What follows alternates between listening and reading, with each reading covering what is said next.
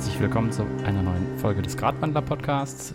Wir sind am Ende des Augusts und hoffentlich am Ende des eines der heißesten Sommers der letzten Jahre und auch des trockensten. Und äh, wir wollen heute, leider ohne Felix, der sich in Mailand befindet, mal über eines unserer Herzensthemen sprechen, nämlich über Solutionis Solutionismus. Und weil ich mir gerade dabei schon die Zunge so schön gebrochen habe, müssen wir, muss ich natürlich nochmal erklären, was das denn ist. Solutionismus ist eine Ideologie, derer zufolge sich Probleme jeglicher Natur äh, politische, soziale, ähm, gesellschaftliche Probleme alle mit Technologien lösen lassen. Also es ist jetzt nicht so stumpf, äh, dass die, die Anhänger davon sagen, äh, hier Obdachlosigkeit, Technologie und so, sondern das ist natürlich alles etwas subtiler.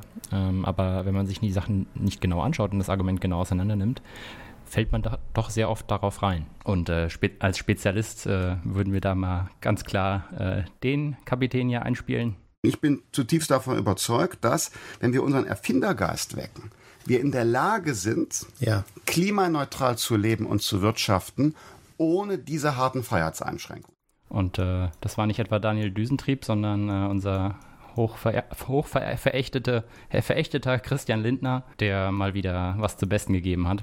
Schon eine Weile her, aber äh, wir fanden das ein ganz gutes Intro für die Folge, weil sie ganz gut widerspiegelt, wo das Problem bei Solutionismus liegt. Und äh, als äh, Einleitung wollen wir natürlich auch sagen, wir sind nicht per se gegen Technologien. Also wir sind auf keinen Fall technologiefreundlich, sondern wir wollen in der Folge ein bisschen darauf eingehen, was für Technologien sinnvoll sind. Und, äh, technologiefeindlich meintest du hoffentlich. Das sind auf keinen Fall ne, technologiefeindlich. Genau. genau.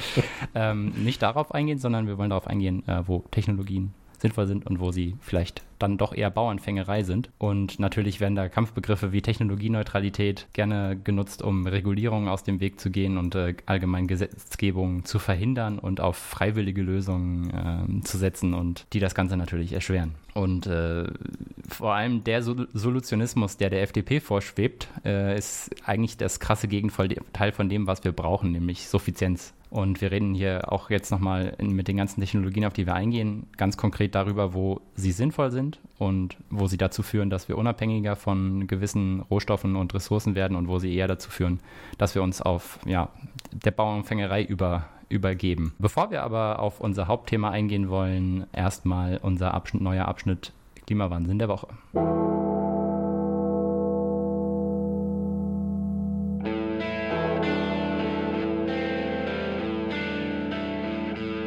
Wie immer, jede Folge natürlich unsere Klimauhr. Und für die Leute, die das erste Mal einschalten, die Klimauhr ist äh, im Grunde genommen eine Deadline. Ähm, wie viel Zeit wir noch haben, um alle Maßnahmen getroffen zu haben, damit wir das 1,5 Grad Ziel noch erreicht haben. Abhängig davon, was für ein Carbon-Budget wir noch haben. Also wie viel Kohlenstoff, CO2, äh, wir noch in die Atmosphäre pumpen können. Und nach Stand, nach Stand des, der Folgenaufnahme Ende August haben wir noch sechs Jahre und 335 Tage um das 1,5 Grad Ziel zu erreichen. Ansonsten erhöht sich die Erde auf 1,5 Grad, egal was wir danach tun. Ja, und als erster Punkt beim Klimawahnsinn Wahnsinn der Woche, und äh, das ist zwar schon etwas mehr als eine Woche her, ähm, aber definitiv relevant genug, um hier genannt zu werden. Äh, der Mitbegründer oder ich glaube sogar der Gründer des äh, Potsdamer Instituts für Klimawandelforschung, John Schellenhuber, hat äh, zusammen mit einigen anderen Wissenschaftlern und Autoren äh, eine auf PNAS mal wieder was veröffentlicht ähm, mit dem Namen Climate Endgame, Exploring Catastrophic Climate Change Scenarios. Und darauf gehen, äh, da in diesem äh, Papier gehen sie darauf ein, dass vor allem interessanterweise in der Wissenschaft sehr viel zu wenig darauf eingegangen wird, was die wahrscheinlichsten und auch die katastrophalsten Szenarien des Klimawandels sein können oder werden. Man sagt ja in der Wissenschaft gerne oder ungerne geht man da auf, äh, formuliert man da, das wird passieren, sondern eben auf Wahrscheinlichkeiten ein. Und deswegen ist das auch ganz klar formuliert. Äh, ja, also der Klimapapst warnt davor, dass wir die katastrophalen Folgen nicht so viel berücksichtigen, nicht genug berücksichtigen und interessanterweise vor allem in der, Wirtschaft, in der Wissenschaft. Da muss man sich wohl ein bisschen äh, aus dem Greenwashing rausziehen und ein bisschen realistischer mit der ganzen Sache umgehen und die Leute vielleicht auch mal nicht so äh, in Watte wickeln und äh, vielleicht ein bisschen mehr die tatsächlichen, wahrscheinlichsten Outcomes besprechen. Und was wir nun auch schon äh, haben in der Gegenwart und nicht nur in der Zukunft, die ersten Katastrophen sind ja auch schon in der Gegenwart da, also nicht unbedingt die ersten, aber sie werden schon relativ häufig. Der Rhein liegt mal wieder trocken mal wieder heißt, vor vier Jahren lag er auch schon trocken. Und das bedeutet, die Frachtschiffe kommen nicht so gut durch, was ein bisschen doof ist für die deutsche Wirtschaft. Und das ist eine der wichtigsten Frachtverkehrsadern. Vor allem für die Kohle. Yep, äh, vor allem für die Kohle. Insofern äh, schön. Durch Klimawandel funktioniert der Kohlestrom auch nicht mehr. Man könnte jetzt als Biologe sagen, das ist ein selbstregulierendes System. Wenn die ganze Kohle uns äh, die Flüsse austrocknet, kommt irgendwann weniger Kohle durch. Aber die wirtschaftlichen Schäden sind trotzdem schon da und enorm. Ja, das letzte Mal, als das passiert ist, das war 2018, war nur durch gestörte, gestörten Frachtverkehr über den Rhein, ein, über den Rhein ein Verlust von 0,4 Prozent des BIP äh, ausgelöst worden. Das ist schon irgendwie so ein bisschen so eine Wirtschaftskrise. Durch diese eine Trockenheit.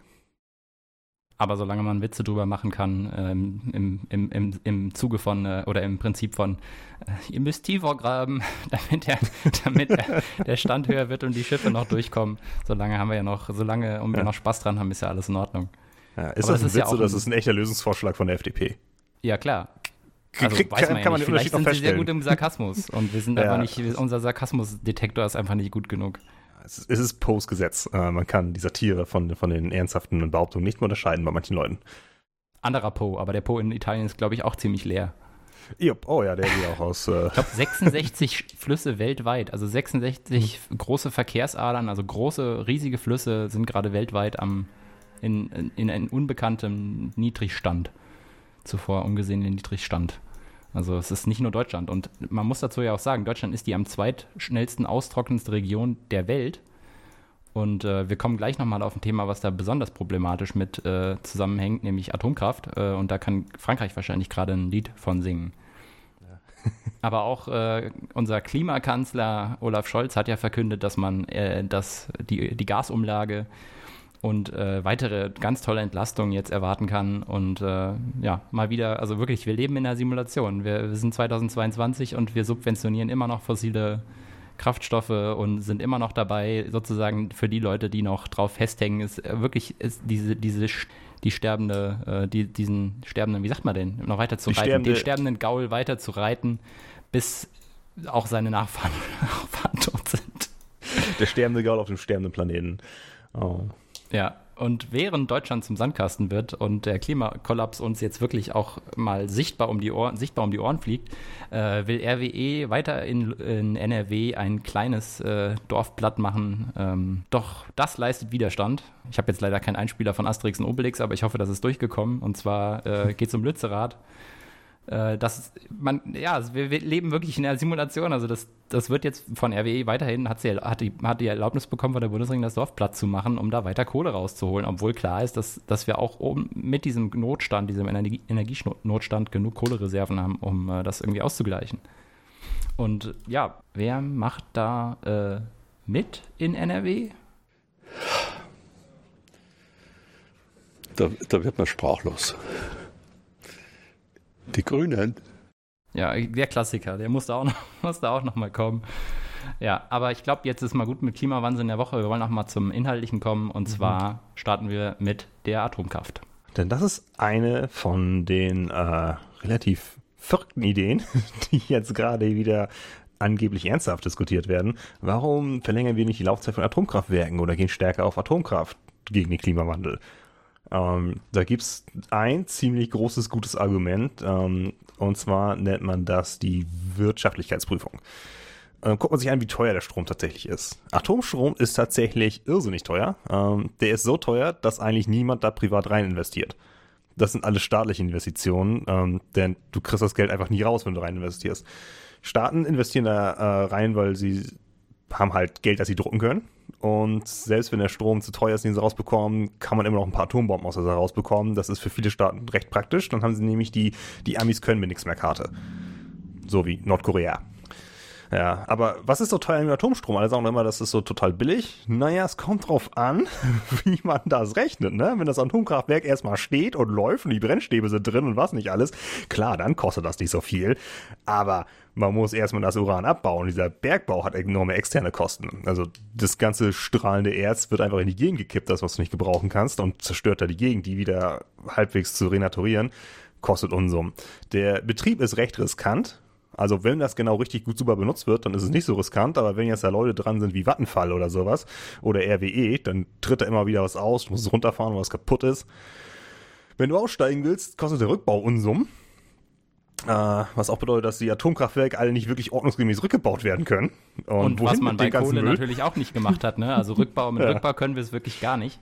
Ja, ja. Und dann natürlich auch die andere Sache. Äh, den ganzen Müll musst du irgendwo lagern. Da weiß auch niemand wohin. Da weiß auch niemand, wie viel das kosten wird, weil das geht sowieso über Generationen. Wer bezahlt das und vor allem wann? Im Moment bezahlt den ganzen Scheiß die Allgemeinheit. Uh, und nicht die Leute, die damit das, das, Geld machen. Denn ansonsten würde niemand jemals ein Atomkraftwerk betreiben, wenn er all diese Kosten selber decken müsste, anstatt das auf den Staat abzuwälzen. Und natürlich, auch wenn äh, das in den letzten Jahren etwas weniger geworden ist, jetzt wieder ein bisschen mehr, das Proliferationsrisiko. Mit einem Atomkraftwerk kannst du waffenfähiges, spaltbares Material herstellen und das in die Welt raustragen. Und dann haben irgendwelche komplett irren Atombomben. Das ist auch mehr als gefährlich. Ja, und in jedem dieser Punkte, die ich gerade aufgezählt hatte, in dieser Wertschöpfungskette, wie es heißt, besteht natürlich die Gefahr von Schäden durch radioaktive Strahlung. Beim Bergbau, beim Betrieb, beim Rückbau, wenn du den Müll irgendwo hinbringen musst und durch die Atombomben natürlich. Ja, und weil das Zeug so unglaublich teuer ist, ist es natürlich auch einfach eine Sache, da subventioniert der Staat mehr als nur ein bisschen. Und falls man es ja. immer noch nicht glaubt, schaut euch mal nach, wie viel es kostet, oder sagen wir, wie viel es kosten würde, so ein Atomkraftwerk zu versichern. Und dann kommt man drauf, ist, man kann ein Atomkraftwerk nicht versichern. Das macht niemand. Keine, keine Versicherungsgesellschaft ist bekloppt genug, da eine Police abzuschließen.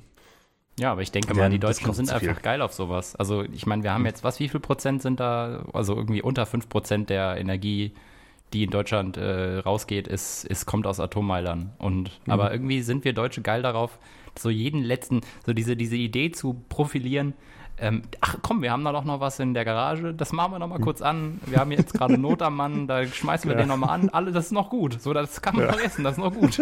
würde, würde man meinen. Die Deutschen halten sich zumindest gerne für so, für so welche, die äh, das ist noch gut machen. Wenn man, wenn man sich die Lebensmittelverschwendung anschaut, ist es natürlich leicht entkräftet, aber irgendwie ist das ja. was, was gut in den Medien ankommt. Ja, und das ist natürlich jetzt auch eine Sache, ja, aber das ist natürlich, die Deutschen haben den Atomstrom aufgehört und deswegen können sie es jetzt nicht mehr machen. Guckt euch Frankreich an, die benutzen ganz viel Atomstrom und wie schön die dastehen. Ja, guckt euch mal, wie schön die dastehen. Ähm, die können jeden Sommer und Winter ihre Atomkraftwerke nicht betreiben. Im Winter, weil die Flüsse gefroren sind und sie können dann nicht mehr kühlen und im Sommer, weil die Flüsse zu warm sind und sie können dann nicht, sie können dann nicht mehr kühlen. Oder wenn die Flüsse trocken liegen. Ja, schön scheiße, dass die Flüsse trocken liegen, die du die Atomkraftwerke kühlen möchtest dann äh, hast du das Ding halt auch nicht. Also das Atomkraft ist tatsächlich irgendwie, scheint es mir, noch mehr witterungsanfällig, als die erneuerbaren Energien es sind. Insofern hat es gar keine Vorteile gegenüber denen. Es ist einfach eine, eine teurere Form von der witterungsanfälligen Energiequelle. Ja, gut. So, jetzt mal schön den, ja, Bauernfänger Nummer eins. Es geht aber noch ein bisschen weiter, denn es geht ja richtig schön um Solutionism was haben wir denn hier? Da kommt ja nicht immer das Argument von, aber das ist ja, liegt daran, dass ja Deutschland Atomkraftwerke so veraltet sind und es gibt diese total geilen neuen Technikkonzepte von schnelle Brüter und Thorium und bla bla. Ja, ja, okay, äh, schnelle Brüter sind halt noch schwerer zu kontrollieren als normale Atomkraftwerke und noch weniger rentabel und fördern auch die Proliferation von waffenfähigem Material. Und wenn man sich mal anguckt, was Thoriumkraftwerke benutzen, die benutzen Brennstäbe, die zu größten Teilen waffenfähiges Uran enthalten ähm, und dazu ein bisschen Thorium. Gut, technisch gesehen haben sie kein Risiko in der Kernschmelze, was man immer von irgendwelchen äh, Leuten, Fans von dieser Technik hört. Das stimmt. Ja, ja, also die, da gibt's keine Kernschmelze. Wenn der Kühlmittel, also wenn du aber einen Kühlmittelausfall hast, hast du trotzdem ganz viel radioaktive Strahlung, die austritt. Das hat halt nur einen anderen Namen. Das ist, als würdest du sagen, mein Diesel verbraucht ganz, ganz wenig Benzin. Ja, das stimmt. sagt nur leider gar nichts aus. Ja, insofern ist das die große, große Bauernfängerei. Wenn jemand äh, sagt, ich schlafe in der Nacht zu ruhig und ich habe zu viel Vertrauen in die äh, deutsche Technik und Industrie, kann sich ja mal jemand den THTR 3000 angucken, ein experimenteller Thoriumreaktor. Das, äh, aus Zeitgründen werde ich das nicht alles er erzählen, was da passiert ist, aber es ist ein Link in den Show Notes. Ähm, absolut, absolute Parade an Schwachsinn, der da passiert ist. Ähm, das Ding ist zum Glück stillgelegt worden inzwischen. Und das muss der Rest von der Atomkraft auch. Besser heute als morgen.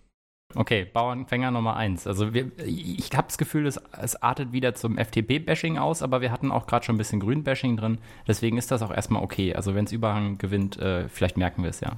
Ein weiteres Thema, was bei der FDP natürlich ganz, ganz weit oben steht, weil es auch so eine Art Freifahrtschein-Ding ist, ist CCS. Und äh, CCS steht für Carbon Capturing and Storage. Und zwar ist das eine Art von, ja, es ist ein, Weg, CO2 wieder aus der Atmosphäre zu ziehen und äh, dann eben entweder zu benutzen für E-Fuels oder ähm, es eben so, wie es eigentlich jetzt aktuell noch sinnvoll wäre, es zu lagern. Und ähm, auch im IPCC-Klimabericht wurde CCS als äh, eine maßgebliche äh, Lösung für, für das Entfernen von CO2 aus der Atmosphäre ähm, genannt. Man muss dazu sagen, IPCC ist äh, an sich recht konservativ, deswegen lasse ich das mal so stehen. Also, dass das von denen kommt, ist okay. Äh, Finde ich jetzt nicht toll, aber jetzt meine Meinung nur so. Um, das Problem, es gibt diverse Probleme mit CCS. Neben der, also das Konzept ist natürlich was, worauf wir natürlich direkt springen, weil äh, wenn, es, wenn uns jemand verspricht, dass wir uns nicht verändern müssen und dass äh, alles im Großen und Gleichen so bleibt, wir stellen überall nur so ein paar Powerplants hin, die das Zeug wieder rausziehen. Wunderbar. Hm, also Hauptsache, es ist nicht irgendwie näher als was zwei Kilometer an dem nächsten bayerischen Dorf dran. Ich weiß es nicht mehr, wie viel, zehn Kilometer. Ich weiß es nicht mehr, wie viel es war. Hauptsache, ich muss das Ding nicht sehen. Äh, ich glaube, glaub, es war. Ja, ich glaube, es war, wie weit so zwei bayerische Dörfer auseinander entfernt sind, da genau in die Mitte. Also, dass du so. Also nicht. genau, so, solange kein bayerisches Dorf jemals näher an so einem Ding dran ist als jedes andere bayerische Dorf.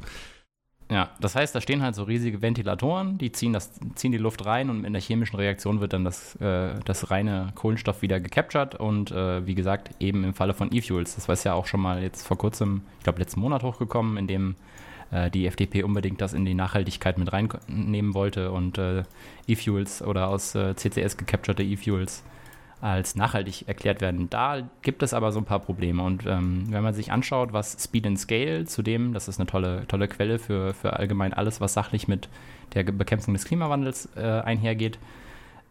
Speed and Scale sagt folgendes über beispielsweise den Transportsektor aus. Wir müssen von 8 Gigatonnen global auf 2 Gigatonnen bis 2050 runter. Das heißt, wir müssen den Ausstoß von CO2 um, äh, um äh, 75 Prozent reduzieren die letzten zwei Gigatonnen, die da noch übrig bleiben, die sollen über CCS sozusagen kompensiert werden. Das heißt, wir, wir sollten jetzt nicht anfangen mit CCS anfangen und als E-Fuels und ich meine, du, du, du schaffst ja eine, Kreisla eine Art Kreislaufwirtschaft damit. Das ist ja auch gerade ein Begriff, den, der, der, der, der viel benutzt wird und der auch an sich was sehr Positives ist. Nur ist es halt zu früh dafür. Also CCS sollte jetzt, und da kommen wir gleich auch noch zu, dafür genutzt werden, so viel wie möglich erstmal rauszuziehen und zu lagern. Äh, was natürlich nicht das ist, was passiert, denn äh, wie es Greenwashing äh, so, so, so kennt, ist es natürlich ein super Ding zum Verkaufen. Äh, mein, mein, Auto fährt mit äh, grünem Kohlenstoff oder was auch immer. Und äh, neben der Ineffizienz von CCS, also es ist unglaublich energieineffizient, dieses, diesen Kohlenstoff erstmal wieder rauszuziehen, ist es auch sehr, sehr teuer. Und das hatte ich eben ja auch schon mal gesagt, es, es führt auch so ein Stück weit dazu, dass wir eine Art Rebound-Effekt bekommen. Das heißt, wir, wenn wir jetzt schon anfangen mit CCS, äh, den Kohlenstoff wieder rauszuziehen und wieder wieder zu benutzen, dann, dann verändert das ja auch nicht wirklich, wie wir mit Kohlenstoffausstoß umgehen, sondern wir, wir fangen an dann zu sagen, okay, wir ziehen es ja auch wieder raus, wir benutzen es, dann kann ich ja auch im Grunde so weitermachen. Und, äh, ich muss genau. nicht auf meinen Ausstoß achten, weil das kann mich alles wieder aus der Atmosphäre rausholen. Das ist ja ganz normal und ganz leicht. Ja, äh, nebenbei, also CCS ist, ist, eine, ist eine, eine sehr komplexe Technologie, die hier verkauft wird als ein Heilsbringer.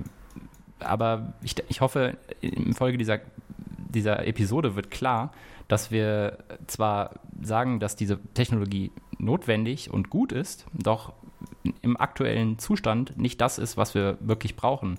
Denn es gibt auch noch andere Möglichkeiten, CO2 wieder zu capturen.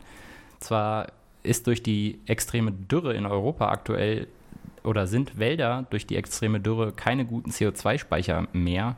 Das Meer, Moore und ähm, beispielsweise bestimmte Farming, äh, also Algenfarmen im Meer, sind extrem gute äh, Wege, CO2 zu binden und andere Stoffe, die, von denen wir zu viel zu viel mehr haben, zu binden und nützlich zu verwerten oder nützlich in einem Kreislauf zu, ähm, zu wieder zu benutzen.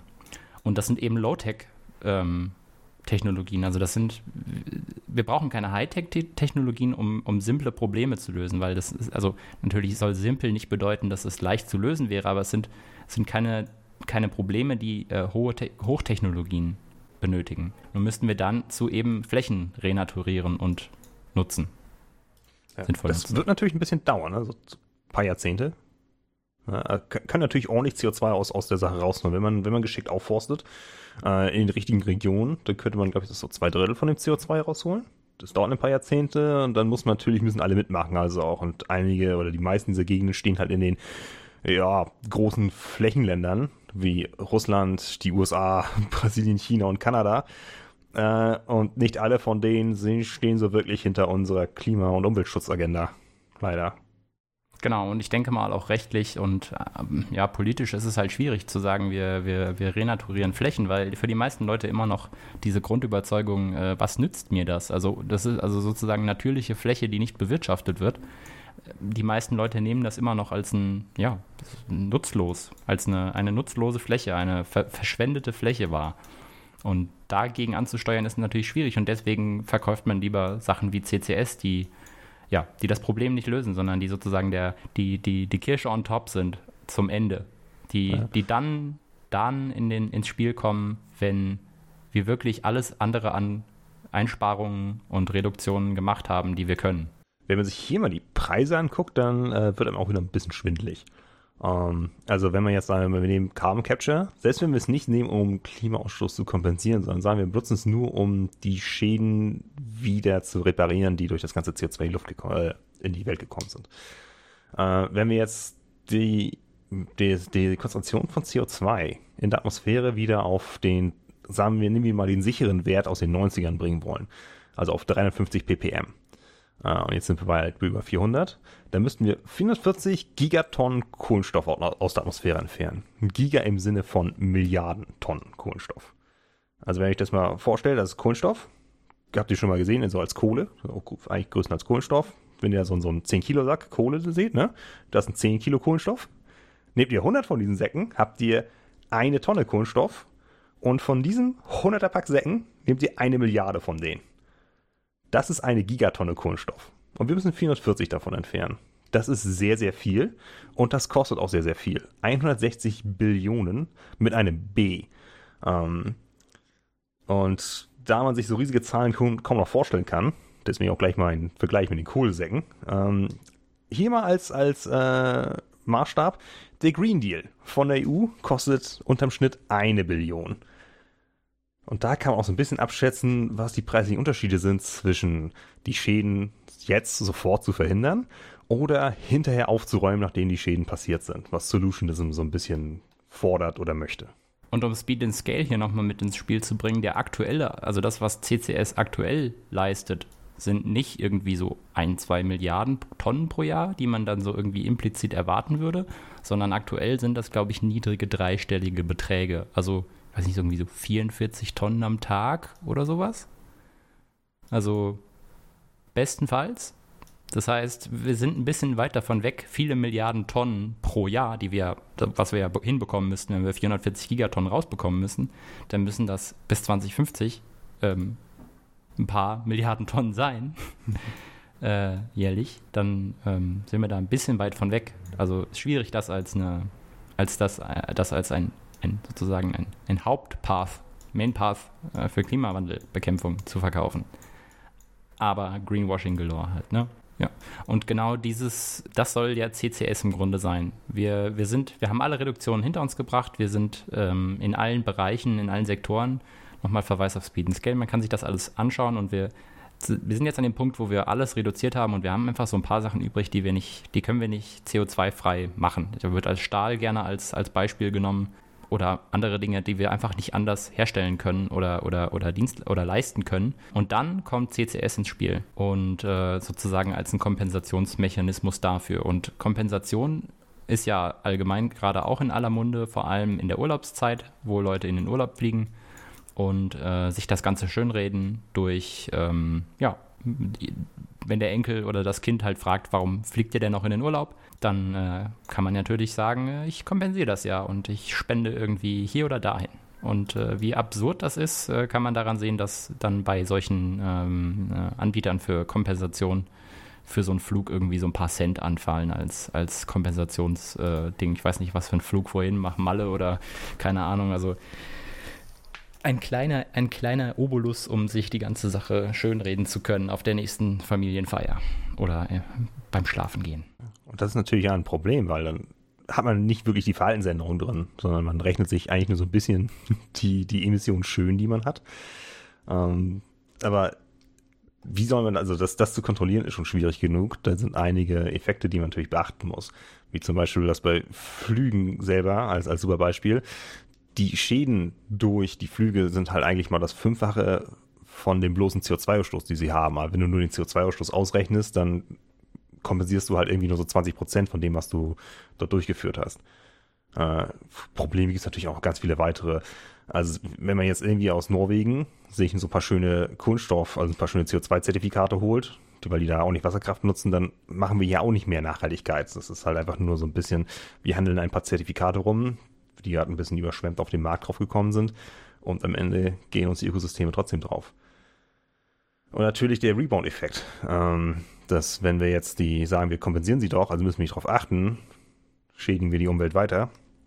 Und dann erreichen wir die Ziele einfach nicht. Es ist halt einfach, ja, eine Möglichkeit, sagen wir, die Augen vor dem Problem zu verschließen, als eine Lösungsmöglichkeit. Genau. Also, das ist auch wieder so eine Ausartung des Neoliberalismus. Man, man, man, man führt irgendwie so einen freiwilligen Obolus ein, den jeder abgeben kann und äh, jeder fühlt sich ein bisschen besser. Aber gleichzeitig macht man dann die richtige Kompensation in Form eines CO2-Preises die ganze Zeit einfach nieder. Also, mhm. oder zumindest einen fairen CO2-Preis, einen angemessenen CO2-Preis, der sich an wissenschaftlichen Fakten orientiert und versucht, das Ganze halt wirklich realistisch zu fahren. Ähm, ja. Und nebenbei geht halt so viel Geld von Kompensationsmechanismen in Regionen auf der Welt, die sehr stark von Korruption betroffen sind. Und ähm, damit wären wir im Grunde schon beim nächsten Thema, nämlich Elektroautos die wir auch jetzt hier nicht allgemein schlecht reden wollen, aber die auch dieses Problem haben, dass sie beispielsweise einen sechsmal höheren Ressourcenverbrauch ähm, haben als reguläre Verbrenner. Damit sind sie nicht irgendwie schlechter als Verbrenner, aber damit müssen wir uns, müssen uns deutlich verdeutlichen, dass wir nicht von, ähm, nicht sozusagen auf eine, wir verändern nicht das Grundkonzept, sondern wir, wir, wir, wir ersetzen durch etwas, was zwar weniger CO2-Ausstoß hat, aber eben auf anderer Ebene scheiße ist. Und Elektroautos mit ihrem Motor und ihrer Batterie und ihrer Sensorik sind halt extrem darauf angewiesen, auf, auf seltene Erden und auf Mineralien. Und die sind halt auch häufig oder fast immer, da gibt es so eine schöne Karte, wo man nachschauen kann, ähm, wo Korruption und äh, auf der Erde am, am, am stärksten vorkommen. Und da kommen dann halt auch meistens solche Ressourcen her. Äh, verlinken wir auch nochmal einen TED-Talk dazu. War ein super Ding, was Nils gefunden hat, äh, wo man sehen kann, dass wir da in ein, naja, wir rasseln im Grunde direkt ins nächste Problem rein. Und eigentlich hat mich das so ein bisschen an die ganze Problematik mit Hybriden erinnert, weil die sind ja jetzt auch wieder out. Also die waren ja mal irgendwie so vor 10, 15 Jahren war der Hybrid richtig cooler Scheiß, so haben alle drüber geredet, ist ja toll. Und ähm, irgendwie war er dann doch nicht so toll. Und jetzt ist er out. Ja, weil er eigentlich nur ein Benziner war, wo jemand auch eine schwere Batterie in den Kofferraum reingelegt hat. Genau.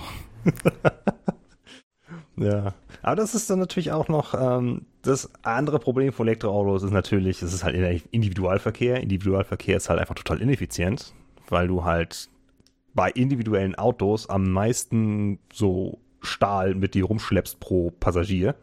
Äh, also das ist bei Bussen deutlich weniger oder Straßenbahnen oder Zügen. Ähm, die sind alle effizienter, einfach weil pro, pro Fahrgast du weniger Totmasse mit dir rumschleppst. Und das andere ist natürlich, dass, wie wir von der Klimauhr wissen, wir haben jetzt nicht mehr so ewig lange Zeit, um ähm, unser, unser Energiesystem umzustellen. Ähm, das heißt, wir müssen sehr, sehr schnell das Stromnetz umstellen. Im Moment ist es halt einfach ist es halt einfach nicht gegeben. Also wenn wir einfach sehr, sehr schnell die Autos durch Elektroautos ersetzen würden, äh, was haben wir hier, was wären es, 42 Millionen oder sowas Elektroautos auf den Straßen haben, dann hätte das nicht so furchtbar viel Auswirkungen auf unsere Emissionen, weil unser Strom halt auch nicht emissionsfrei Ich wollte gerade sagen, also da, da gibt es ein gutes Momentum, ne? aber das bringt halt alles nichts, wenn, wenn der Strom immer noch aus, Kohle, aus der Kohle kommt oder jetzt noch mehr aus ja. Gas. Ja, das stimmt. Und wir produzieren eigentlich auch nicht genug Strom für die ganzen Elektroautos. Also die Elektroautos selber würden dann halt einfach mal so 125 Terawattstunden Strom fressen. Und das ist mehr als der Gesamt, als die Gesamtstromproduktion in Deutschland. Das ist, äh, Also dann müssten wir einfach noch viel, viel mehr Strom produzieren und dann müssten wir ihn auch sauber produzieren. Und wenn wir den Strom sauber produzieren, dann, äh, ja, dann können wir dann eigentlich auch Straßenbahnen betreiben oder Busse oder Züge oder was nicht alles. Und würden dann wahrscheinlich sogar noch mit einem Plus rauskommen.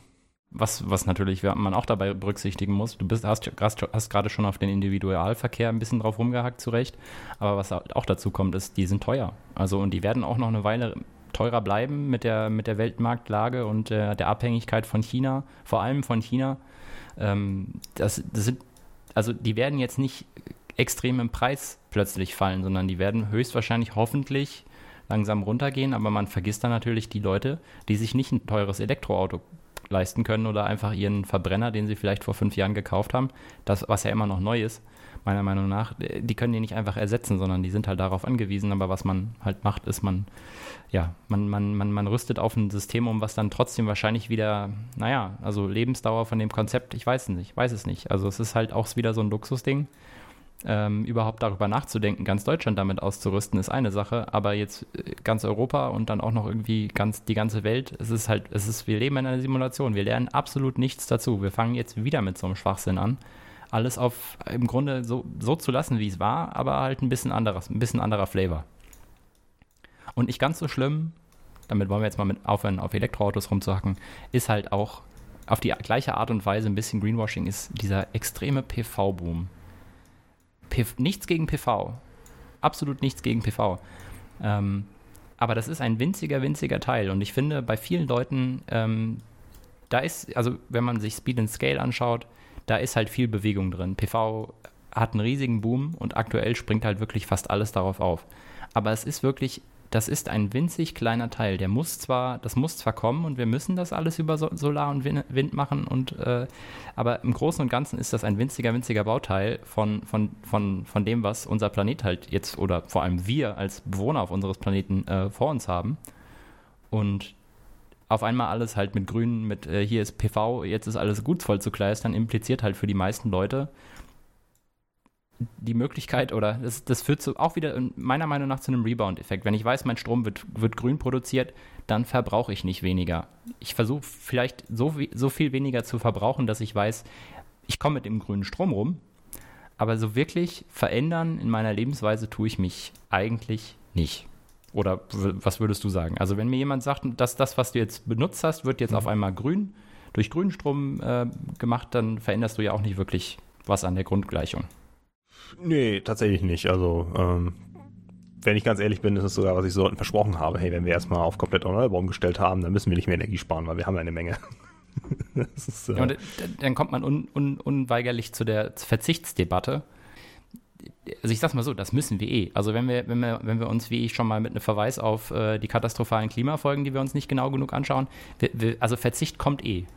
Und äh, ein Freund von mir nennt das Doom, Doom and Gloom. Also wenn ich, wenn ich Leuten das so, so sage, dass das so eine Art, äh, das, ist, das ist ihm zu negativ. Also die Message ist ihm zu negativ. Aber dann habe ich, meinte ich zu ihm, aber ich bin doch lieber ehrlich in dem und, und schenke den Leuten Wein, reinen Wein ein, als ihnen irgendwie zu erzählen, dass da, ah, das, da tut sich was. Ähm, alles gut. Äh, ich glaube, dass so, ne, weißt, wenn, du, wenn du so ein positives Gefühl vermittelst, dann, dann ja bist du weniger kritisch mit deinem, dir und deinem Leben und vor allem die, dir und deiner Politik. Die Leute sind ja auch keine Kleinkinder mehr, ne? zumindest größtenteils, bis auf die Kleinkinder jetzt. Ähm, die sollten auch mit schlechten Nachrichten umgehen können. Das, das gehört einfach zur Reife dazu und dass man halt sich einfach nicht einfach den Kopf in den Sand steckt und die Probleme nicht sehen will. Ähm, man muss dann irgendwann dazu übergehen, dass man versucht, diese Probleme zu lösen. Also nicht das geht halt nur, wenn man die Probleme kennt. Ja. Genau, PV also ist super, aber es ist kein Ersatz für, für für das, was kommt. Weil wir, wir, werden uns auf jeden Fall an, an einen geringeren Wohlstand, ich meine, das hat auch Christian Linter gesagt, wir werden alle ein bisschen weniger reich sein. Ähm, aber ich glaube, das hat auch noch keiner so wirklich realisiert, dass das, ich meine, wir, wir kämpfen jetzt schon mit, mit unfassbaren Dürren. Verzicht wird auf uns zukommen und ich hoffe, wir sind darauf vorbereitet in Form von keinen Wasserkriegen und Co. Ähm, ich glaube, wir müssen mal weiter in der Materie machen. Wir haben noch ein Thema vor uns, nämlich Wasserstoff. Äh, und Wasserstoff wird ja gerade auch groß verkauft als äh, der Heilsbringer für vor allem die Industrie. Und äh, müssen wir, glaube ich, erstmal darauf eingehen, was es denn für verschiedene Wasserstoffarten gibt. Und ich denke mal, die beiden relevantesten, um hier nicht weiter auszuschweifen, sind der grüne und der blaue Wasserstoff. und äh, vor allem für die Stahlproduktion wahrscheinlich in der Zukunft unersetzlich. Äh, wird hoffentlich bald der grüne Wasserstoff sein, der aber auch nicht 100% grün sein wird, weil wir eben auch noch keinen, naja, also die Elektrolyse, um den herzustellen, die braucht Strom. Und der Strom kommt äh, dann in Form von grünem Wasserstoff, wenn es der ist, dann hoffentlich aus, nur aus Wind und Wasser und Sonne. ähm, ja, bei blauem Wasserstoff ist es eben aus Erdgas hergestellter Wasserstoff, so wie es jetzt gerade, glaube ich, noch in den allermeisten Fällen ist, bis auf so ein paar regionale Betreiber, die das irgendwie in, voll in der Hand haben. Ist damit ja eigentlich nur so eine Maske, die man auf das Erdgas drauflegt. Ne? Das ist nicht mehr so das, ja, hier ist nicht mehr das böse Erdgas von genau. Putin, sondern sehr, sehr schöne, tolle Wasserstoff. Klimaverträglich und ohne Genozid in der Ukraine. Und dann nimmst du so, spielst, äh, machst du den Stick ab und dann ist da drunter ist halt einfach so das Z von der russischen Armee. ja. Das ist natürlich dark. Ähm, aber die, das Problem mit Wasserstoff ist ja ganz offensichtlich, oder was heißt so offensichtlich ist es gar nicht, weil es wird ja aktuell auch vom, von den öffentlichen Rechtlichen, gibt es da viele Dokumentationen darüber, wie toll das in manchen, bei manchen regionalen, lokalen Betreibern äh, im Vor Vorgang ist und der Busbetreiber hier und dort äh, macht jetzt mit Wasserstoff total viel und da wird hochgezogen und dort wird hochgezogen. Ähm, aber es gibt riesige Hürden, was Wasserstoff angeht, weil die Infrastruktur halt überhaupt nicht da ist und weil wir jetzt viel zu viel zu spät anfangen, das auszubauen. Ähm, das heißt, wir, wir haben, da gibt es eine schöne Rechnung, wir haben, wir, wir haben mindestens fünf Jahre wird es dauern, bis der, der minimale Supply von dem möglich ist, was wir brauchen über Wasserstoff. Die EU hat da ein Ziel, äh, Zielvorgabe gemacht, was das, oh shit, wo habe ich das denn? Bis wann denn? Also das 40 Gigawatt bis, oh shit, das muss ich glaube ich im Nachtrag äh, liefern, schneide ich hinterher rein, ähm, dass 40 Gigawatt äh, geleistet werden sollen ähm, bis, ja, bis zu diesem Datum. Das äh, ist problematisch, weil das ist nur ein Prozent der Endenergie, die dann vonnöten ist. Also wir, die Infrastruktur, um irgendwie Substanzielles mit Wasserstoff zu leisten, ist noch überhaupt nicht da. Und ähm, auch hier wieder, das ist kein Technologie-Bashing, aber man muss halt vorsichtig sein mit dem, was einem da eingeschenkt wird. Also es sind, das sind Sachen, die brauchen sehr lange in der Umsetzung, genau wie, wie das Stromnetz, was auf, auf, auf Erneuerbare umgebaut werden muss. Und die Zeit haben wir halt einfach nicht. Und man sollte sich nicht davon irgendwie bambuseln lassen, dass wir ja jetzt mit äh, PV einen Riesenboost haben und jetzt alles auf Wasserstoff umgebaut wird, weil das dauert, das sind alles Sachen, die dauern Jahrzehnte. Und ähm, wenn man sich die Klimauhr anschaut, dann haben wir jetzt noch sechseinhalb Jahre oder sieben Jahre oder sowas, äh, bis wir wirklich die 1,5 gesprengt haben und katastrophale Folgen auf uns zukommen. Und vor allem in Form von Dürre, die all diese Ziele nur noch erschweren werden. Ähm, ja. Und dass halt Wasserstoff auch überhaupt nicht überall einsetzbar ist. Also es ist vor allem was für, für Schwerindustrie und löst demnach dann auch nur ganz gezielte Probleme erstmal. Ja. Ich meine, sehr dringende Probleme natürlich. Ne? Die Schwerindustrie hat bisher, glaube ich, so nahezu gar nichts hingekriegt, um Emissionen einzusparen und mhm. Ressourcenverbrauch. Ähm, und wenn man jetzt grünen Wasserstoff für die Schwerindustrie ähm, herstellen könnte, würde da zumindest einiges gehen. Natürlich auch bedeutet, dass wir den jetzt nicht durch die Gegend verschwenden können für Brennstoffzellen in Autos oder so ein Schwachsinn, was wir nicht brauchen, sondern das ist dann etwas, was die Industrie dringend braucht. Ähm, denn gerade so Sachen wie Ammoniakherstellung, Stahlherstellung, Zementherstellung ähm, kostet total viel CO2-Emissionen. Und darauf können wir auch nicht einfach so direkt verzichten. Also wir brauchen immer noch Chemie, ähm, wo Ammoniak der Grundstoff ist. Wir brauchen nur noch Gebäude und wir brauchen immer noch Stahl.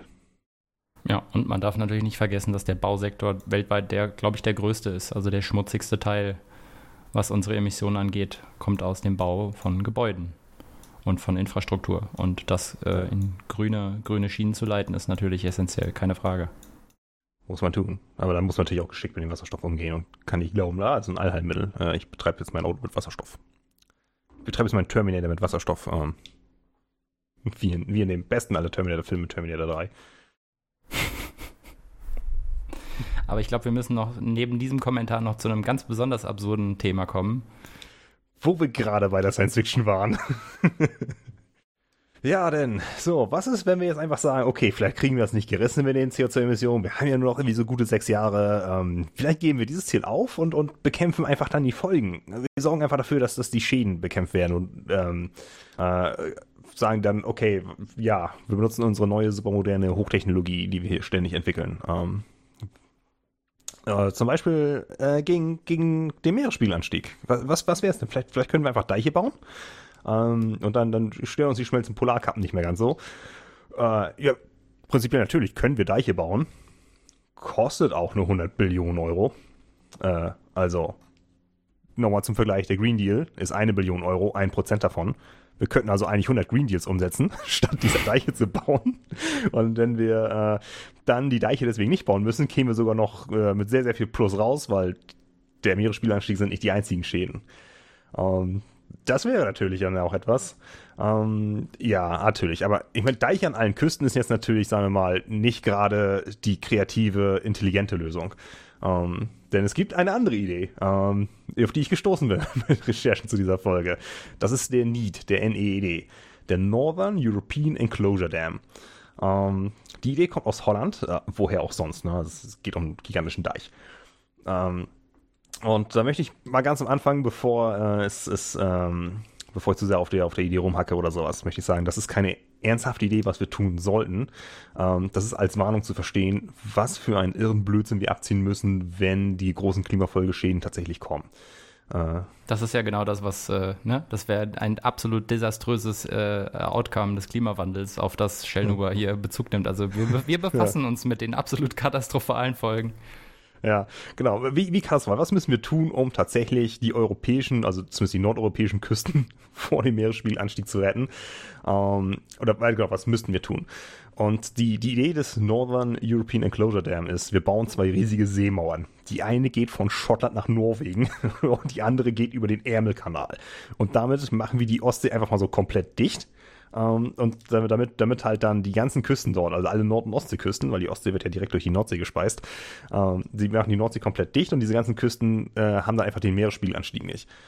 Uh, und das wäre tatsächlich deutlich, deutlich billiger, als, als ähm, die ganzen Deiche zu bauen. Uh, es wird tatsächlich mit, man käme so ein paar Milliarden tatsächlich aus.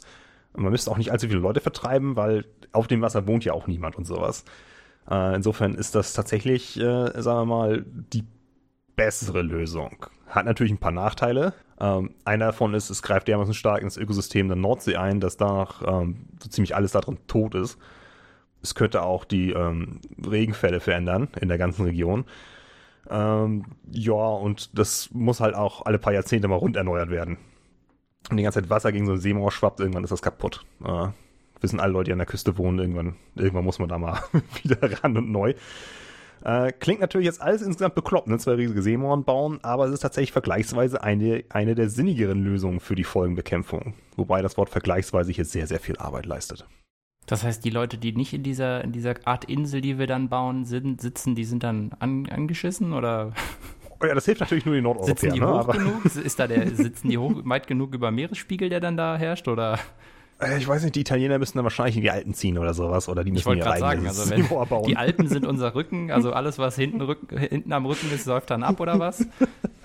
so ein bisschen. Nee, ich meine, die Italiener könnten natürlich auch irgendwie, weißt du, ähm, das, das, äh, das Mittelmeer ab, abtrennen und dann einfach eine Salzwüste sowas draus machen, was tatsächlich in den 20ern äh, ein, eine Idee gewesen ist. Atlantpropa oder so ein Blödsinn hieß das, wo man dachte, man könnte einfach so eine Seever eine, eine Boah, Landverbindung so zwischen Afrika und Europa. Ja, eine Landverbindung zwischen Afrika und Europa schaffen. Uh, und der Need geht ein bisschen in die gleiche Richtung. Wie gesagt, die Nordsee ist dann halt einfach was komplett anderes. Es ist ein Süßwassersee. Die ganzen Fische in der Nordsee sind tot. Die ganzen Fischer, ach komm, ja. Ist dann halt nur doof, wenn du irgendwie dann in der Zeit, wenn du den Bau Damm dann gebaut hast, katastrophale Regenmengen hast, dann säufst du ja in deinem gebauten Damm. ja, natürlich. Das ist immer das große Problem, wenn du denkst, oh, ich werde mal jetzt hier mal riesig in das Klima angreifen, kann immer eine Katastrophe bei rauskommen, weil ist halt auch am wahrscheinlichsten, denn das, was wir jetzt haben, die Situation, die wir ähm, jetzt haben, oder sagen wir die Situation, die wir hatten, bevor ähm, wir den großen Klimakollaps losgetreten haben, ist natürlich das, worauf sich die ganze Biosphäre eingestellt hat. Insofern sollte man vielleicht nicht unbedingt, wenn man es vermeiden kann, stark in das Klima angreifen. Äh, was mich auch zum nächsten Punkt bringt, äh, was man so machen könnte als Folgenbekämpfung, Solar Geoengineering. Wir greifen stark in das Klima ein. Und zwar machen wir das, indem wir verschiedene Aerosole oder Chemikalien in die Atmosphäre ausbringen, die dazu da sind, dass die Sonnenstrahlen, die auf die Erde kommen, wieder reflektieren und dadurch die Erde kühlen. Also im Grunde genommen kann man sich so vorstellen, wer mal Matrix gesehen hat, wir verdunkeln den Himmel. Äh, ähnlich wie in Matrix. Nicht ganz so dramatisch wie in Matrix, nicht so pechschwarz, aber doch schon deutlich weniger. Ja, dann sollten wir bei der Sonne erklären, dass sie nicht so viel scheinen soll, zum Beispiel. Ja, genau. Das ist natürlich die beste Lösung für die Leute, die meinen, der Klimawandel ist komplett nur von der Sonne abhängig. Ähm, die Lösung ist auch sonst halt einfach ein bisschen irre. Ähm, das, das, heißt, Trixie ist im Grunde, sie will, also eigentlich meint sie das ja gar nicht so stumpf. Sie sagt einfach nur Sol Solar Geoengineering, oder? Also das ist ja im Grunde das, was sie uns mitteilen möchte, oder? Also vielleicht. Ich bin mir nicht, vielleicht. Also ich weiß nicht, ob ich jemals wirklich rausgefunden habe, was Trixie wirklich meint. Ich bin mir noch weniger sicher, ob Trixie weiß, was sie meint. was da rauskommt, wenn du sie fragst. Ja, aber immerhin können wir sagen, dass wir nicht nur ausschließlich auf der FDP rumgehackt haben in dieser Folge. Äh, ja, natürlich. Es ist Solar Geoengineering. Ist halt eine Sache, das klingt wie Science Fiction und es ist halt auch, sagen wir mal, ähnlich gut ausgearbeitet wie die verschiedenen Science Fiction Konzepte, in denen man so in den sehr unterhaltsamen Büchern liest. Wenn wir den Himmel verdunkeln, dann können wir das nicht einfach überall machen, weil die Pflanzen brauchen auch die Sonnenstrahlung und zwar direkt die Sonnenstrahlung, um zu wachsen und damit halt all unsere Nahrung zu produzieren. Äh, wir könnten sagen, machen wir das vielleicht über irgendwelchen Wüsten, wo eh nichts wächst. Okay, ja. Können wir das gut kontrollieren? Wissen wir nicht ganz, haben wir noch nie ausprobiert, ist alles nur theoretisch. Ähm, ja, das heißt, man müsste da sehr, sehr viel Forschung reinstecken. Ähm, und das große Problem ist dann natürlich, dass wenn die Chemikalien dann einfach wieder sich abbauen aus der Atmosphäre und die werden sich irgendwann abbauen, dann ist der ganze, die ganze Erwärmung, die man dann quasi gebremst hat, kommt dann alles auf einmal wieder. Das ist äh, der Termination Shock. Sobald du aufhörst mit dem Solar Geoengineering, kommt die ganze Erwärmung alles auf einmal, was größere Schäden hervorruft als dieses ja, Schritt für Schritt Erwärmung, die im Moment kommt. Äh, insofern darfst du dann niemals damit aufhören. Äh, das heißt, es darf nie, also niemals freiwillig aufhören, es darf auch niemals ein Fehler passieren, der das Ganze zum Versagen bringt. Insofern müsste äh, Privatinsti Privatinstitutionen werden das natürlich nicht machen. Das ist unglaublich teuer und gibt kein direktes Geld. Das müssten die Staaten machen. Und alle Staaten, die das machen, müssten das dann die ganze Zeit fortführen. Dann muss man sich darauf verlassen, dass die alle dann nicht niemals aufhören, egal wie teuer es wird. Also zu Geoengineering gibt es ja auch, also es gibt ja diese, diese Art, dass man irgendwie was Silberjodid in Wolken reinstreut, um, um irgendwie den Niederschlag zu erzwingen, ist natürlich, naja, wenn es keine Studien darüber gibt, was das denn so haufenweise Niederschlag von Silberjodid macht, dann äh, weiß ich nicht. Ist, glaube ich, nicht, nicht so eine geile Lösung. Ja, ist ein Schwermetall. In Dubai in Dubai habe ich jetzt gelesen, haben sie Drohnen, die dann irgendwie so reinfliegen und so zip, zip, zip in die, in die Wolken reinsippen, damit es regnet. Haben dann aber das Problem, dass sie irgendwie da Zonen hatten, die komplett weggeballert wurden von Überschwemmungen. So. Oh ja. Funktioniert genau, gut. Ist, ja, es ist halt einfach ein bisschen unsicher, wie es wirkt. Ne? Man, man, man äh, kann da ein bisschen überrascht werden und man darf halt dann auch einfach nie aufhören. Man könnte jetzt natürlich sagen, hey, ja, die ganzen Staaten haben natürlich dann ein rationales Interesse daran, dass sie nicht aufhören, weil der Termination Shock so schlimm ist. Okay, ist ein Argument. Uh, hier ist ein anderes Argument zu was anderem. Alle Staaten haben eigentlich auch ein rationales Interesse daran, dass der Klimawandel uns die Ökosysteme nicht kaputt macht. Hat auch nicht so gut funktioniert bisher. Sagen wir mal Regierungen. Also wenn sobald sie nicht mehr Regierungen sind, sondern bei einem Konzern arbeiten, haben sie dann wieder andere Interessen. Aber quasi während der Legislaturperiode haben Regierungen eigentlich schon Interesse daran. So. Ja, genau. Es ist, äh, hat, hat bisher nicht so furchtbar toll funktioniert. Das, also ich will jetzt nicht einmal Solar Engineering für totalen Schwachsinn erklären. Ähm, wenn man es sehr gut erforscht, kann man es ähnlich wie jetzt CCS äh, in Kombination mit den CO2-Emissionssenkungen benutzen, um die Atmosphäre wieder etwas zu kühlen. Aber es ist alleine keine Lösung und man kann sich halt echt nicht im Mindesten darauf verlassen. Insofern ein wunderschönes Paradebeispiel für Solutionism. Ja. Weil wir jetzt mit Terraforming schon tief im Science Fiction angekommen sind, wollten wir natürlich zumindest nochmal äh, Paradebeispiele für Bauernfängerei im Bezug auf Klimawandel ansprechen, nämlich KI. Äh, und vielleicht gehen wir auch nochmal bei anderen Folgen auf Geoengineering ein und auch auf Blockchain. Ja, das klingt total dämlich, aber auch Blockchain wurde tatsächlich als mal als kann das uns den Klimawandel irgendwie lösen äh, ähm, äh, genannt. Ähm, ich, in, von KI, in Form von KIs natürlich, da muss man, muss man unterscheiden.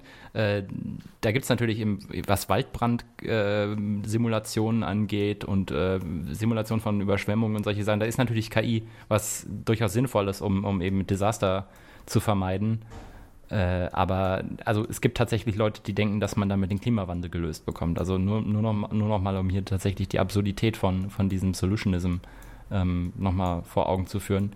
Aber das sind, das sind Themen, also ich denke mal, wir werden über Blockchain nochmal was machen, weil das äh, so ein Thema ist, was sowohl was Positives als auch einen riesen äh, Rattenschwanz hinter sich herzieht ist. Ähm, aber das ist erstmal für die Folge, glaube ich, zu viel. Aber wir haben noch ein Thema, was natürlich, wir sind, wir sind die ganze Zeit schon bei der FDP, das, klar, das ist der, der ultimative, die ultimative Lüge äh, in unserem System. Äh, alle, das ist im Grunde Insert Problem, ne? Also egal was, äh, wir lösen das Ganze, indem man das Kapital entfesselt.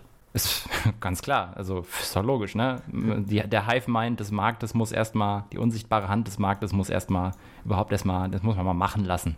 Und da haben wir schon mal eine, the Beast. Ja, genau, the Beast, the good Beast. Um Godzilla in die Knie zu zwingen. um Godzilla in die Knie zu zwingen, holen wir King Kong. Genau. Wir haben da schon mal eine Folge über Lobbyismus gemacht. Äh, da mit dem Verweis auf jeden Fall äh, aber das zeigt halt auch wieder mal, wir haben jetzt schon ein bisschen drauf rumgehackt, nicht jede Idee, die gut ist, setzt sich auch durch. Und nicht jede Idee, die sich durchgesetzt hat, ist gut. Ja, schon, ne? weil es ist ja nicht so, als, also es ist ja nicht so, als, als hätten wir hier ein System, wo sich die besten Ideen durchsetzen oder sowas, sondern ist ja ein System, wo nicht die Leute entscheiden, was sich durchsetzt, die wirklich Ahnung davon haben. Äh, die Leute, die Ahnung davon haben, geben immer so Empfehlungen ab. Ne? Das sind ja sehr, sehr viele Hintergrundpaper und äh, Artikel und solche Sachen, offene Briefe von Wissenschaftlern an die Politik. Aber was sich wirklich entscheidet, was sich durchsetzt, gerade in so einer privaten Marktwirtschaft, ist das Kapital also nicht das Buch, ähm, sondern sehr, sehr reiche Leute, die in die Firmen gehören. Ähm, und, und diese reichen Leute sind jetzt natürlich nicht irgendwie Fachleute für sowas. Ne? Also das, die Wissenschaftler haben keine Zeit, irgendwie so eine Firma zu führen oder so ein Blödsinn. Äh, die müssen Wissenschaft betreiben. Insofern sind äh, das Kapital eigentlich so einfach irgendwelche reichen Heinis, einfach irgendwelche Dudes, die nicht mal wirklich viel arbeiten müssen für ihr Geld oder arbeiten müssen für ihr Geld, weil sie kriegen ihr Geld dadurch, dass ihnen die Firma gehört. Und insofern scheinen die genauso aus dem Bau heraus wie wir alle. Und wie bei uns allen haben auch bei denen so Gadgets, cooler Technikkram, hat einfach so eine richtig, richtig attraktive Wirkung. Mhm. Äh, und wenn die halt intuitiv entscheiden, dann entscheiden sich für das, was, was cool ist. Und man sieht es halt bei so vielen angeblichen Lösungen. Ähm, 10x DNA, äh, Frank Thelen äh, ist, glaube ich, das absolut geilste Beispiel dafür, der mit ja, seinem Hoverboard über den Bodensee brettert. das geht hin. Oder man kann sich mal gucken, was Elon Musk alles für tolle Lösungen für den Verkehr angeboten hat. Das, sieht irgendwie alles cool aus, aber frag mal irgendein Ingenieur oder jemand, der für Verkehrsplanung zuständig ist. Das ist einfach, was das für ein Schwachsinn? Das ist eigentlich wie der Zug, nur schlechter. Nur mit mehr Energie und weniger Leuten, die transportiert werden. Ja, geile Gadgets für Reiche. Was passiert, wenn man, äh, und das ist jetzt ein bisschen VWL-theoretisch, was passiert, wenn man sozusagen den Staat und Regulieren und Gesetze und äh, irgendwie solche Sachen komplett aus einem marktgetriebenen äh, System entfernt. Das äh, kann man sich schön anschauen. Andreas Kemper hat da viel drüber geschrieben. Private Cities, äh, könnt ihr mal googeln. Es gibt da in Honduras so eine Insel vor der Küste von Honduras und so eine Region da drauf namens Prospera soll weltweit, und in Indien gibt es das, glaube ich, auch schon, soll, sollen so die weltweit die ersten privaten Städte werden. Also komplett ohne ähm, staatlichen, äh, staatlichen Zu, staatliche, staatliches Zutun, äh, komplett privatisiert, äh, dein Kapital entscheidet alles und ähm, ja, schaut euch das mal näher an, da können wir jetzt auch leider nicht drüber eingehen, drüber, drum, oh Gott, da können wir jetzt leider auch nicht äh, drauf eingehen, weil es ein bisschen zu tief greift, aber ähm, Stichwort Andreas Kemper und Private Cities, das ist äh, dystopische Science Fiction pur, kann ich jedem, der da drauf steht, empfehlen. So, wir haben jetzt genug auf ein paar Technologien rumgehackt, ein bisschen kritisiert, ein bisschen eingeordnet. Hoffentlich nicht zu viel Quatsch für euch dabei und ein bisschen was Neues. Ähm, ich hoffe, dabei ist herausgekommen, dass wir nicht technologiefeindlich sind, sondern wir sind definitiv pro Technology. Ähm, man muss jedoch unterscheiden, was für eine Technologie und ob sie in einem tatsächlichen Anwendungsfall sinnvoll ist. Ich würde jetzt noch mal ein paar Sachen hervorheben. Also ich finde vor allem, äh, was, was so äh, Nahrungsmittelproduktion angeht, wir, wir, haben, wir haben was zwei Drittel der Gesamtfläche des, der Erde sind, nut, sind, sind äh, landwirtschaftliche Nutzung. Drei Viertel davon sind Tierhaltung. Und wenn man jetzt mal annimmt, man könnte auch noch sozusagen ungenutzte Flächen im Ozean irgendwie nutzen, also so in Form von Vertical Ocean Farming, das sind so Algenfarmen und Muschelfarmen, die so an sozusagen in der von, von oben nach unten wachsen oder von unten nach oben, ich weiß es jetzt gar nicht. Also eine ähm, Säule im Meer, in dem man die Sachen anbringen kann. Genau, also das könnte man tatsächlich so aufziehen, dass sie eben die Konzentration von Stickstoff und Kohlenstoff und ich glaube auch Phosphor im Meer reduzieren können. Also das, was wofür, wovon wir sowieso viel zu viel da drin haben und einen sehr positiven Effekt haben könnten. Aber das sind auch keine Hightech-Technologien, sondern das ist, das ist relativ simples Zeug. Also das sind äh, so Kästen und irgendwie Seile und also das, das, das ist nichts, das ist keine Technologie in dem Sinne, aber es ist halt eine Lösung, die man nur umsetzen müsste, die man fördern müsste und wo vielleicht naja, man kann ja damit auch mit diesen, mit diesen Dingen, die dann da rauskommen, kann man ja, das kann man zum einen kann man das lagern, man kann, man kann das essen. Also würde voraussetzen, dass wir vielleicht mehr, keine Ahnung, Burger auf Algenbasis oder so produzieren. Damit kann man ja viel machen und das wäre zumindest was Gutes. Und beispielsweise Hydroponic Farming oder äh, Fermentierungsprozesse. Der äh, Biologe George Monbiot hat ein tolles Buch geschrieben namens Regenesis, wo er auch darauf eingeht. Also für die, mit der Größe Londons oder, oder Greater Londons könnte man, wenn man diese äh, Fermentierungsprozess nutzt, könnte man die komplette Weltbevölkerung im Jahre 2050, also irgendwie 11 bis was 12 Milliarden Menschen problemlos ernähren. Also das, das, also es muss ja nicht alles damit sein. Wir müssen ja nicht nur noch Algen fressen, aber äh, mal angenommen, man würde das vernünftig umsetzen, also man könnte den kompletten ähm, Kaloriehaushalt, Proteine wirklich mit sehr wenig Fläche tatsächlich umsetzen, wenn man vertikal farmt und wenn man die richtigen Technologien eben nutzt. Äh, und das sind zum Beispiel gute Technologien und da höre ich nicht so viel von aktuell. Und das ist auch etwas, was du natürlich irgendwo erstmal erklären musst. Es ist natürlich nicht so spektakulär wie ähm, einfach Carbon genau. Capturing oder, oder sowas oder, oder äh, schnelle Brüter oder Blödsinn. Ähm, es ist ein bisschen langweilig, weil es ist halt einfach, da ist nicht irgendwie so coole Science Fiction bei. Es ist einfach nur, wir machen hier was Intelligentes. Wir, wir nutzen die Ressourcen sehr effizient. Das, ist der Anti-Bauernfänger. Es ist langweilig. Ja, ja das, ist, äh, das, das vertreibt die. die, die äh, simplen Leute. Ja, das ist aber auch irgendwie so ein bisschen der, der düstere. Ich finde, das, das, also das ist so ein bisschen, was mich immer ein bisschen traurig macht. So die, die Einsicht, dass die Lösungen eigentlich ziemlich einfach sind. Man muss langweilig, dummerweise ja, auch. Und es ist aber trotzdem, wir kriegen es trotzdem nicht geschissen. Ne? Schon irgendwie. Es ist, ja genau, es ist nicht mal irgendwie, naja, in Teilen zumindest nicht mal furchtbar schwierig. Für manch, manche Leute haben halt einfach irgendwie so eine Aversion dagegen, was Sinnvolles zu tun. Also hoffentlich klar geworden, wir sind nicht anti-Tech, ähm, aber man muss natürlich auch ganz klar sagen, je länger oder je weiter und schneller wir in diese Klimakrise rein rennen, desto schwieriger wird es sein, Hightech-Lösungen umzusetzen, weil eben Sachen wie Dürren, Klimakatastrophen, äh, Umwelt, also Wetterkatastrophen, ähm, Low-Tech-Solutions sind allgemein resilienter gegen all die Dinge, die wir mit dem Klimawandel sozusagen auf uns selbst forcieren. Und äh, ich bin der Meinung, dass man mit solchen Low-Tech-Lösungen sind, diese Investitionen sind sicherer als irgendwelche Hightech-Investitionen. Und klar in Form von CCS, das muss sowieso her, Wasserstoff, das muss sowieso her, PV muss sowieso her. Das sind alles Lösungen und wir dürfen halt nicht denken, dass die das Grundproblem lösen und das ist eben unser Konsum, sondern sie, sie, sie, sie spiegeln uns vor, dass wir, oder sie spielen uns vor, dass wir mit weit, weiter so mit dem Konsum machen können und das Ganze eben nur so ein bisschen abändern müssen.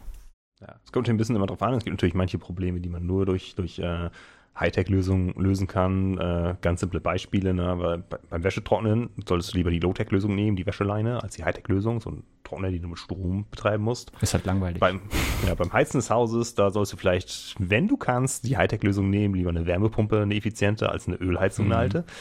Ähm, aber das muss man dann Stück für Stück ähm, abgehen. Und wir haben jetzt hier ein paar Hightech- und ein paar Low-Tech-Lösungen vorgeschlagen. Und selbst die Hightech-Lösungen, die gut einsetzbar sind, sind, halt, sind nur gut einsetzbar in dem Bereich, wo sie gerade haben. Carbon Capture ist halt eine Sache, die du in einem bestimmten Bereich einsetzen solltest oder Wasserstoff.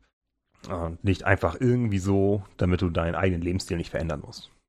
Und wir kämpfen ja aktuell noch nicht irgendwie damit, dass wir bestimmte Innovationen noch brauchen, um irgendwelche Lösungen zu für, für, für, für, also PV, also wir sind ja in all diesen Teilen im Grunde nicht dadurch limitiert, dass die Technologie noch nicht so weit ist, sondern dadurch, dass wir diese Technologie einfach nicht richtig umsetzen oder eben die falsche Technologie einsetzen. Und Subventionen, die immer noch in äh, die Tierindustrie oder die, die Nutztierhaltung und äh, fossile Energien gehen, diese vielen, vielen Milliarden, die, die bauen sich natürlich schwer ab. Wo der Hahn erstmal aufgedreht ist, dreht man lieber oder ist es einfacher, einen neuen Hahn nochmal aufzudrehen in äh, erneuerbare als diesen bestehenden zuzudrehen, weil natürlich Lobbys und äh, Interessen dahinter stehen, die das Ganze annähernd unmöglich machen. Und wenn man an so unserer jetzigen Regierung sehen kann, sind da auch die Grünen überhaupt nicht vorgesotten. Gewa äh, was? Gesotten? Gewappnet? Nein, wie sagt man? da sind da auch sind nicht, nicht resistent dagegen. So, ja. Die drückt das mal hier schön hochtechnisch aus für die Folge. Ja, und natürlich ist diese, all dieser ganze Technikkram ersetzt nicht ähm, das, was wir tatsächlich tun müssen. Auf jeden Fall. Wir müssen halt einfach unseren Ressourcenverbrauch reduzieren. Ähm, denn selbst wenn wir halt einfach irgendwie gegen die Temperatur sowas ankommen, das ist nicht der einzige Kollaps, äh, auf dem wir uns gerade zubewegen. Äh, wir, selbst wenn wir sagen, wir, wir, können halt irgendwie den Meeresspiegelanstieg dadurch aufhalten, dass wir eine gigantische Seemauer bauen äh, zwischen den Kontinenten oder was ähm, und den Subkontinenten, wir haben ja immer noch ein großes Problem, dass wir die Biodiversität verlieren würden und damit halt auch unsere Nahrungsversorgung. Äh, und die ganzen anderen Folgen, die auch alle mit dabei sind.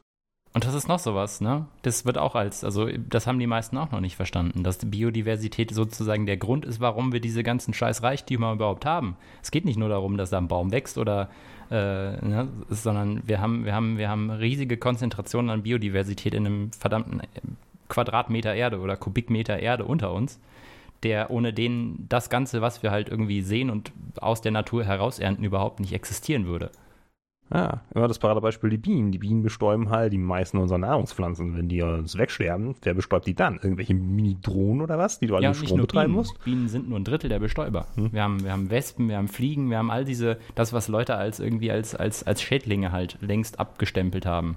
Ein Drittel aller Bestäuber sind Wespen und Fliegen. Und Bienen sind halt nur so ein kleiner Teil, aber da schafft man es halt diesen süß und da gibt es die Biene Maya und äh, ja, ja. Bienen, Bienen, haben natürlich einen besseren Ruf als Wespen. Absolut. Ah, das, das ist das Ding. Sie beschreiben auch sehr, sehr viel. das muss man auch sagen. Ähm, aber es ist natürlich nicht nur, dass es nur eine Biene gibt. Es gibt ganz viele verschiedene Spezies und alles. Und die muss man tatsächlich so ein bisschen alle retten, weil Ökosysteme sind auch alle ein bisschen miteinander verbunden. Und wenn eines sich flach legt, dann macht das daneben meistens mit. Ja, und das gilt dann auch für die nächsten in der Kette. und insofern, äh, und dagegen kann man technisch nicht wirklich gut rangehen. Es sei denn, man geht jetzt richtig hart in das Netzwerk und sagt, wir züchten einfach neue Lebewesen, klonen uns super tolle, resistente, äh, hitzeresistente Bienen. und schadstoffresistente Bienen, die das weiter für uns machen. Ähm, ja gut, aber das, das, ist, das ist noch, noch alberner als Solar Geoengineering und, und der NED. Insofern, Ursachenbekämpfung ist halt immer, immer deutlich besser als, als Folgenbekämpfung. Auch eine Sache, die wir hoffentlich in dieser Folge kommunizieren konnten. Jo, und bevor das hier weiter ausartet, ähm, lassen wir es mal gut sein und wünschen euch noch einen schönen Sonntagabend oder wann auch immer ihr uns zuhört. Ähm, ich hoffe, ihr, euch hat es gefallen. Äh, ihr habt ein bisschen was mitgenommen. Ähm, abonniert ruhig unseren Podcast. Schreibt uns, wenn ihr was nicht so toll fandet. Und äh, vielleicht auch gerne Ideen, Vorschläge für folgende Episoden sind haben wir auch immer die Ohren offen. Also bald, bis dann. Ciao.